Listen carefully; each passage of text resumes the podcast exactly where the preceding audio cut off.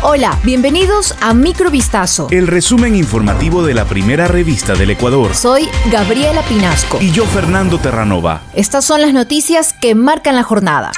17 de febrero de 2022, el Comité de Operaciones de Emergencia Nacional dio a conocer las nuevas medidas que regirán en el país, basadas en la situación epidemiológica por la COVID-19.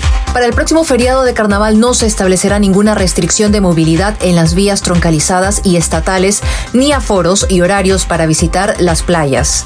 El presidente del COE, Juan Zapata, manifestó que se trata de medidas más flexibles durante toda la pandemia. Además, se elimina el semáforo epidemiológico, que disponía a diferentes restricciones de acuerdo a los niveles en que se encontraba cada cantón.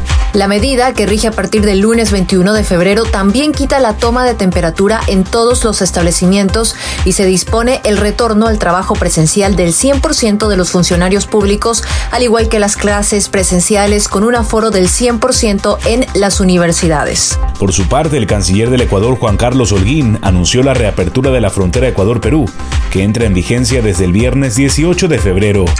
El Pleno de la Asamblea Nacional aprobó con 75 votos afirmativos el proyecto de la ley orgánica que garantiza la interrupción voluntaria del embarazo para niñas, adolescentes y mujeres en casos de violación, elaborado por la Comisión de Justicia y Estructura del Estado. La ponente del informe y militante del Partido Izquierda Democrática, Johanna Moreira, hizo un llamado a los legisladores para que voten con empatía hacia las víctimas de violencia sexual. En la primera votación la propuesta no contó con los votos necesarios. Sin embargo, Moreira solicitó a la presidenta del legislativo Guadalupe Llori que suspendiera la sesión para realizar cambios al texto de la normativa.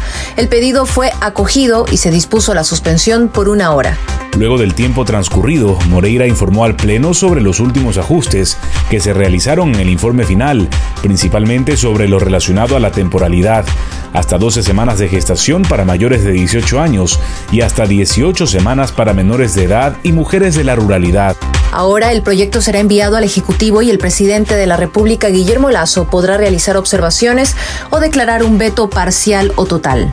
En medio de discrepancias por la presidencia del Consejo de Participación Ciudadana y Control Social, la consejera Sofía Almeida abandonó las instalaciones del organismo en Quito, donde permaneció durante ocho días. La salida de Almeida se produjo la noche del miércoles 16 de febrero, un día después de que agentes de la Fiscalía General del Estado allanaran el edificio a través de un acto urgente para recabar evidencia documental, física y digital, luego de haber recibido una denuncia por un presunto delito de acceso no consentido a sistemas informáticos. Mediante un comunicado suscrito por Hernán Ulloa, elegido por la mayoría como presidente de la institución, se detalló que Almeida y el grupo de personas que pernoctaron en el edificio principal se retiraron voluntariamente de dichas instalaciones. También se informó que debido a que en los últimos ocho días ingresaron al edificio personas ajenas a la institución, se verificará el estado de las instalaciones, equipos, sistemas informáticos, infraestructura tecnológica y documental del Consejo con el fin de asegurar que se encuentren en óptimas condiciones.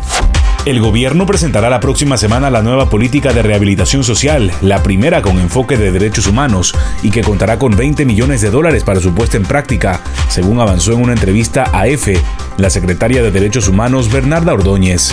Ordóñez recalcó que se trata de una de las prioridades más altas del despacho presidencial tras defender que esta política busca recuperar el sistema penitenciario en el Ecuador, que en 2021 fue triste escenario de encarnizadas disputas que dejaron en evidencia su debilidad y la fuerte penetración del narcotráfico.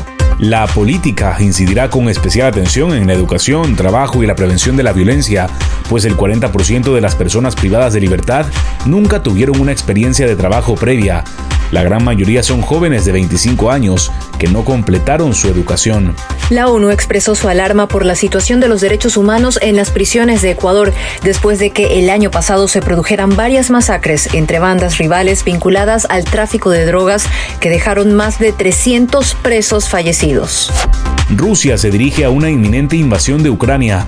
El secretario de Estado de Estados Unidos, Anthony Blinken, participará este jueves en una reunión del Consejo de Seguridad de la ONU, en la que tiene previsto denunciar que Rusia continúa con sus planes. Así lo anunció la embajadora estadounidense ante Naciones Unidas, Linda Thomas Greenfield. El viaje programado en las últimas horas responde, según la diplomática, a la evolución de la situación sobre el terreno. Nuestro objetivo es trasladar la gravedad de la situación. Las pruebas sobre el terreno son que Rusia está avanzando hacia una invasión inminente.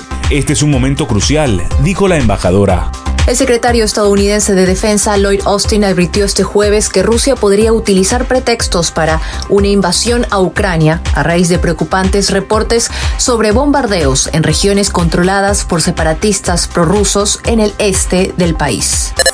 Esto fue Microvistazo. El resumen informativo de la primera revista del Ecuador. Volvemos mañana con más. Sigan pendientes a vistazo.com y a nuestras redes sociales.